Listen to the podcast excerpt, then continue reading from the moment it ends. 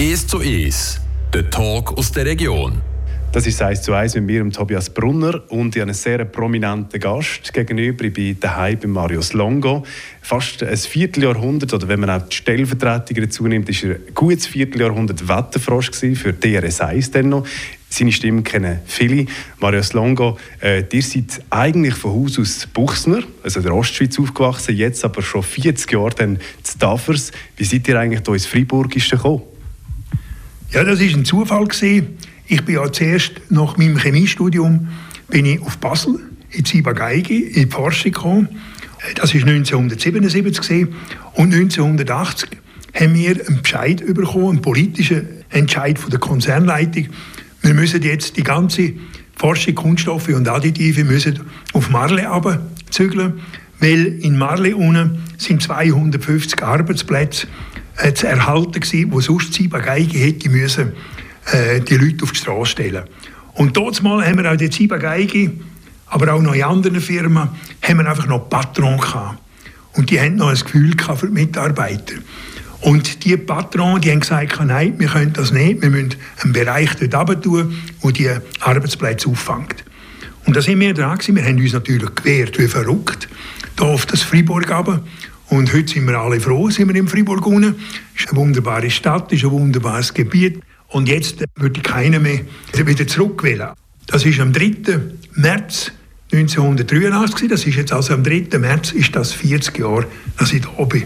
Also euch gefällt es gut hier im Friburgischen. Ja, ja. Die sind dann auch von der Chemie zum Wetterfrosch gekommen. Also die hat eigentlich mal Chemie studiert, aber auch Meteorologie. Äh, wie seid ihr eigentlich denn zum Wetterfrosch geworden, Ende 80er Jahre?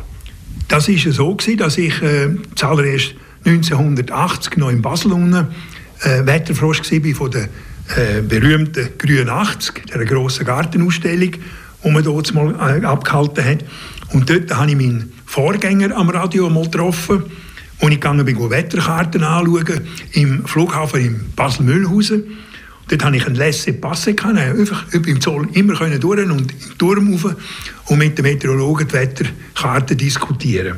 Und dort habe ich mal meinen Vorgänger getroffen und dann hat er mich 1982 gefragt, ob ich nicht wette, sein Stellvertreter werden Und dann habe ich gefunden, ja, das ist eigentlich eine Herausforderung, denn äh, sonst hätte ich das Wetter nur können, Meteorologie ein bisschen als Hobby machen Dann hat er mich als Stellvertreter eingesetzt und 1988 ist er gestorben. Und von dort habe ich im Januar dann die Sendung ganz übernommen. Und da muss ich einfach sagen, da habe ich natürlich mit meiner Frau eine ganz grosse Stütze gehabt. Denn wir haben ja auch Familie mit drei Kindern.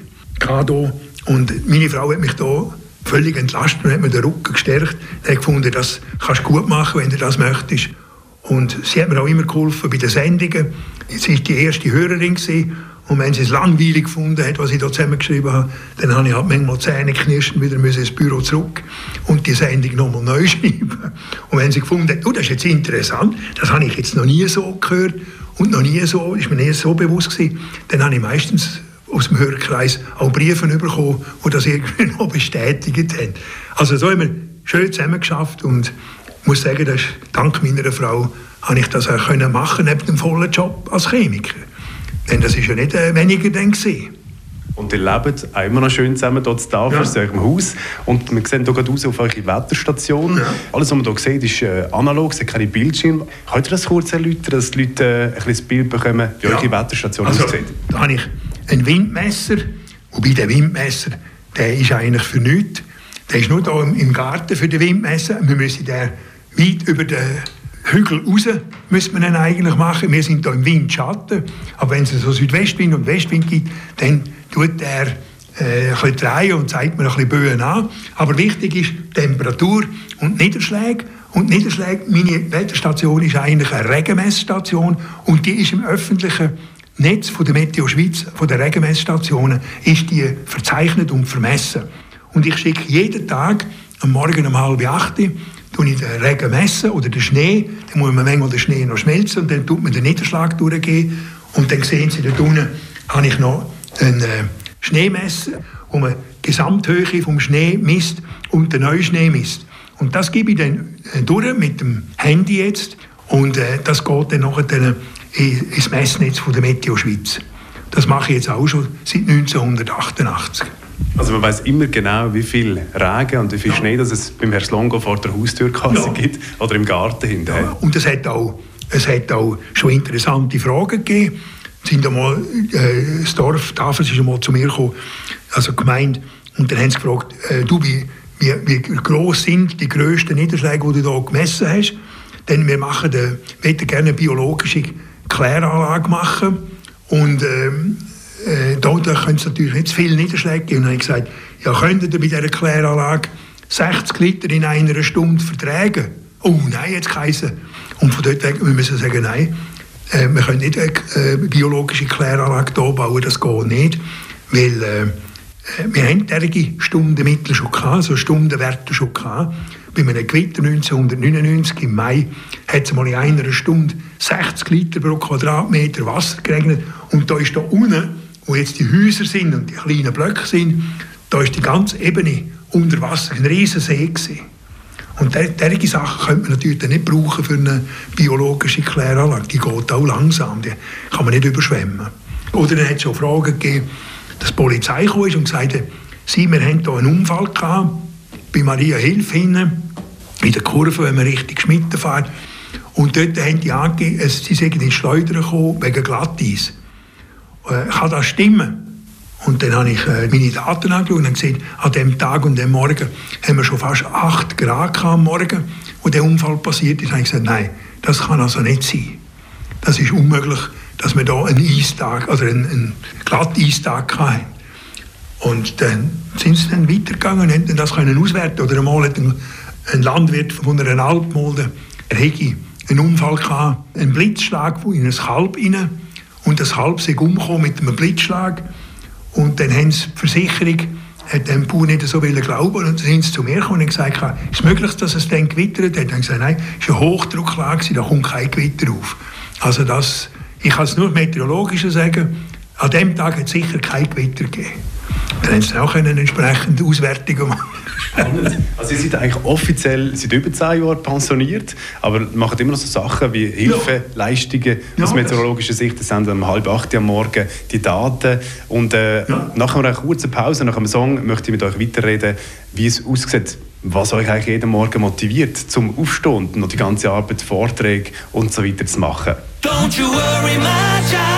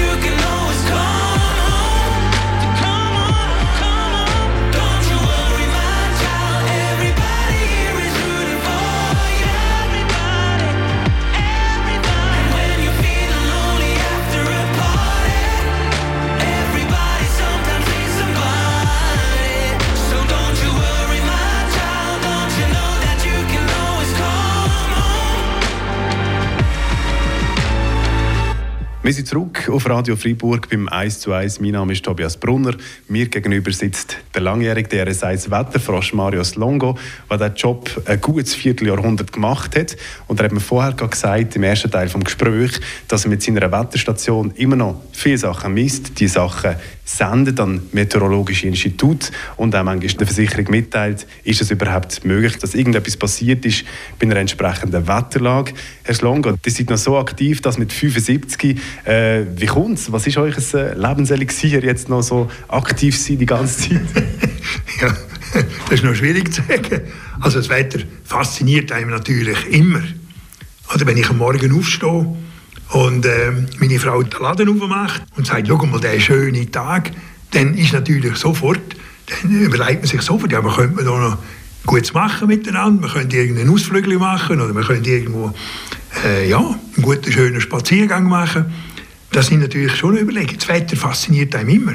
Oder jetzt natürlich die Wetterkarten, um etwas voraussagen. Die Wetterkarten sind in den letzten Jahrzehnten immer besser geworden, so dass man ähm, dass man heute nicht nur auf drei Tage raus, sondern bis auf fünf Tage raus recht sicher kann Wettervorhersagen machen Und dann geht es natürlich mit dem Klimamodell auch schon ein bisschen weiter raus. Und das, sind, das sind Sachen, die mich faszinieren. Wenn dann die Frage kommt, ja, kommt denn eigentlich der Winter noch? Und ich kann noch 14 Tage rausgehen und habe Wettermodelle, die da schon recht gut sind. Und man kann sagen, tendenzmäßig, gerade jetzt in den nächsten paar Tagen gibt es wieder Eistage wo das Thermometer nie über 0 Grad rausgeht. Also es wird noch recht kalt mit dem grossen Kaltlufteinbruch, den wir jetzt haben, mit dem Kältetrog vom Norden her, arktische Kaltluft bringt. Es gibt dann aber keine Niederschläge mehr, weil die Kaltluft die kann nicht viel Feuchtigkeit tragen, aber es bleibt kalt. Das ist natürlich faszinierend, wenn man so ein bisschen nachher an Schur bleibt. Oder? Ihr kennt das Wetter sehr gut, schon seit Jahrzehnten beschäftigt ihr euch intensiv damit. Seid der Chemiker, die kennen alles drum und dran. Ähm, jetzt ist es ja länger warm gewesen. Man hat die Taula jetzt ist es zum Glück wieder kälter geworden. Also ich fühle mich ehrlich gesagt erleichtert und denke, okay, es gibt noch Schnee. Was macht das mit euch eigentlich, dass jetzt wieder Schnee geht und kälter geworden ist? Ist es auch eine Erleichterung oder denkt ihr, das wäre eh so weit gekommen? Ähm, man kann so sagen, man weiß, dass von Mitte Januar bis Mitte Februar sind die kältesten Tage vom Jahr. Das kann Sie schon in alten Bauernwetterregeln finden Sie das. Und dann heißt an Fabian und Sebastian, das ist glaube der 12. Äh, Januar, fängt der Winter erst recht an. Also das zeigt, die Bauern haben das auch schon festgestellt und die wissen, dass in dieser Zeit Schnee fallen muss. Wenn jetzt in dieser Zeit kein Schnee fällt, dann stimmt etwas nicht. Aber das ist ganz selten der Fall. Und da haben wir jetzt die kältesten Tage vor uns. Darum sage ich, werden wir in den nächsten Tagen auch Eistage haben. Das hat mit dem Klimawandel im Moment nichts zu tun. Das ist normal, das ist eigentlich immer so. Aber der Klimawandel wird zunehmend Einfluss haben, dass sonnige Zeiten vielleicht verschoben werden oder eben halt einmal ausfallen. Das wird der Klimawandel bewirken. Und das macht mir dann schon auch Gedanken. Also ich bin natürlich auch bei den Wintersportorten und das ist natürlich schon äh, traurig, wenn, wenn die nur noch mit, Kunstschnee schaffen und links und rechts von der Piste ist alles grün und kein Schnee da ist. Das ist einfach für mich keine Winterlandschaft. Da würde ich auch gar nie Skifahren gehen auf einer Kunstpiste. Der hat schon jenste Wetterphänomene und drum und dran beschrieben, zum Beispiel für das DRS1 damals, auch für andere Medien, der haltet Vorträge. Was ist eigentlich für euch wirklich faszinierend am Wetter? Was zieht euch so an dran?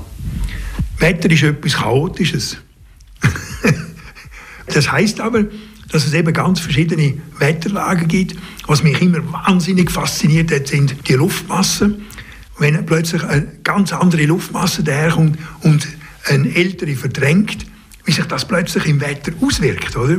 Jetzt eben mit so einem Kältetrag kommt jetzt ganz äh, kalte arktische Luftmasse vom Norden her und verdrängt die warme Luft, die vom Südwesten jetzt tagelang gewirkt hat. Das sind natürlich faszinierende Begebenheiten, wo, wo eben das Wetter immer wieder völlig umkrempelt. Und das ist das Chaotische beim Wetter. Äh, es hat ja mal einer gesagt, ein Flügelschlag in Indien könnte zu einem Hurrikan in den USA führen. Wenn man das weiter berechnen würde mit diesen mathematischen Gleichungen, dann stimmt das. Das ist doch faszinierend, oder? Aber das Wetter ist chaotisch und darum kann man es nie zu 100% genau voraussagen. Und was macht ihr eigentlich zum Abfahren, wenn ihr nicht arbeitet? Weil wir haben jetzt immer über ein bisschen das Arbeiten geredet. Ja, ich tue noch viel lesen. Äh, ich werde auch Zeit mit meiner Frau noch ein bisschen mehr verbringen und einmal ein bisschen, ja, ein bisschen Wanderungen zu machen. So in dieser Richtung werden wir sicher äh, die Jahre, die uns noch bleiben, werden wir hoffentlich noch gut über die Runde bringen. Und eben, wenn ich natürlich gefragt werde, dann sage ich nicht, jetzt habe ich aufgehört, äh, jetzt mache ich nichts mehr. Fragen tue ich immer noch gerne beantworten, aber nicht mehr, mehr einen Haufen Vorträge. Herr Slongo, vielen Dank. Gerne